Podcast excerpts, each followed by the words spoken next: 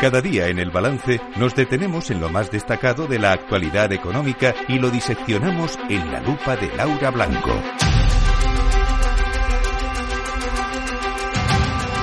Laura Blanco, buenas noches. Buenas noches, Aida, ¿qué tal? ¿Qué tal? Muy bien, ¿y tú? Bueno, pues aquí viendo los datos del día, ¿eh? que nos van diciendo cositas. Esto es como cuando aprendíamos literatura y nos explicaba el profesor que en un poema había que leer entre líneas, o cuando leemos los comunicados de los bancos centrales de la Reserva Federal y hay que leer entre líneas. Pues hoy tenemos que leer entre líneas los datos de paro, ¿eh? Bueno, parece que el mercado laboral resiste, pero mm, con, bueno, sí, con eso. Dime tú.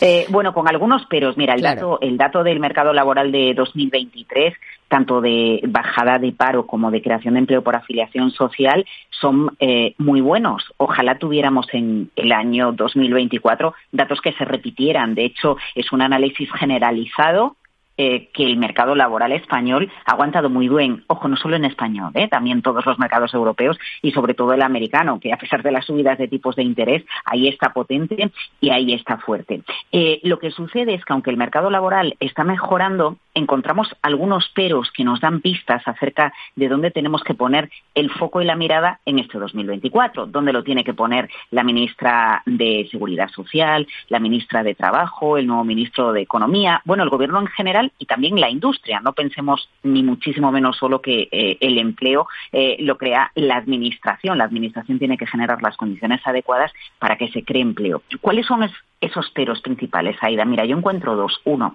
que la mayor parte del empleo que se ha generado a lo largo de todo el ejercicio, que ha sido muchísimo, más de medio millón de empleos, no, se ha creado solo en los primeros meses del año. Eh, la mayor parte del empleo, hasta junio, se había creado prácticamente todo el empleo que se ha creado en todo el año, lo cual nos está mostrando que hay una ralentización del mercado laboral. Y bueno, pues en un entorno en 2024 en el que vamos a crecer menos, ahí tenemos que estar atentos a lo que sucede. Pero es más, vayámonos a los sectores a los que nos gustaría dar más protagonismo en la economía española, porque siempre que planteamos eso, Aida, eh, el sector que, que, nos viene a la cabeza y que pronunciamos es el de industria.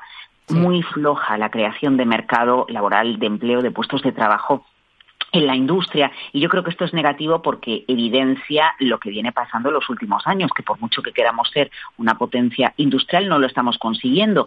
Es verdad que somos un país de servicios y no solo de servicios turísticos, ¿eh? tenemos muchísimos servicios financieros. Ha sido buenísimo el dato de creación de empleo en todo 2023 en el ámbito de la educación, por las escuelas de negocios, por el FP. Es decir, tenemos puntos muy fuertes en la economía española, pero yo creo que habría que eh, poner encima de la mesa los aspectos negativos porque son los únicos aspectos que nos van a ayudar a reflexionar y a intentar enmendar la situación para que 2024 también sea un año positivo.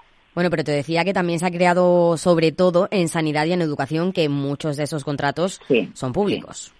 Eh, bueno, claro, tenemos una parte de empleo público que es muy importante y ojo cuando acabe toda esta oleada de oposiciones que, se están celebrando en nuestro país, en muchos casos para la consolidación de plazas. Pero bueno, es una realidad que tenemos una cantidad de empleo público importante. A mí, de todas formas, lo que me importa es la creación de empleo en el sector privado, porque ya sea porque exportamos, exportemos productos o exportemos servicios, ¿no? Como es el caso que te decía de, de servicios financieros, o en el caso de la educación que tú estabas citando, importante, porque cada vez es más gente la que viene de otros países hacer un posgrado, una formación, un máster a nuestro país. De hecho, bien sabemos que ciudades como Madrid o como Barcelona se han convertido en potencias para estudiantes, por ejemplo, americanos.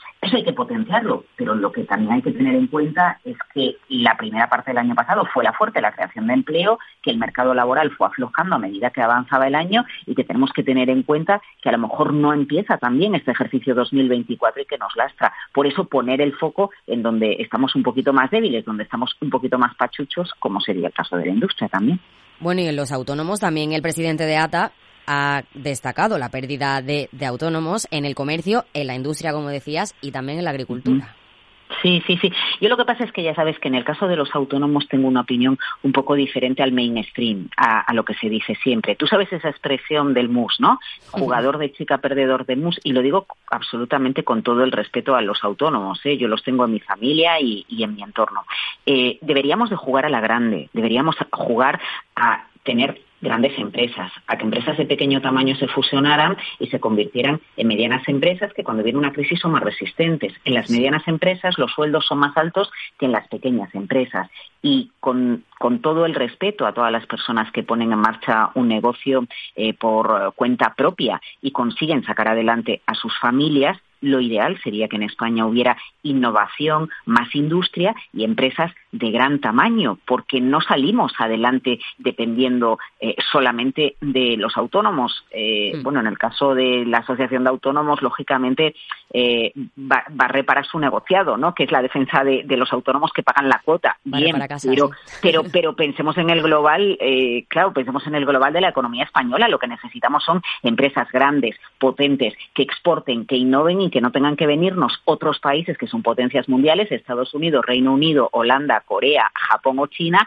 a decirnos eh, cuál es la última innovación que tenemos que aplicar. No porque nos manden, sino porque nosotros al final acabamos asumiendo y copiando lo que ellos inventan. Lo ideal sería que nuestra economía tuviera otro perfil. Y por eso yo siempre digo, sí, los autónomos están muy bien, pero pensemos a la grande. No estemos todo el día hablando de autónomos o todo el día hablando del salario mínimo interprofesional. Estemos todo el día hablando de cómo podemos tener empresas más grandes, más empresas que innoven, más allá de que alguien ponga en marcha eh, un comercio en su zona o en su barrio y, bueno, pues en empresas que puedan proyectar hacia afuera algo novedoso. Pues sí, pues Laura Blanco, muchas gracias. Mañana más lupa. buenas noches, Aida. Buenas noches.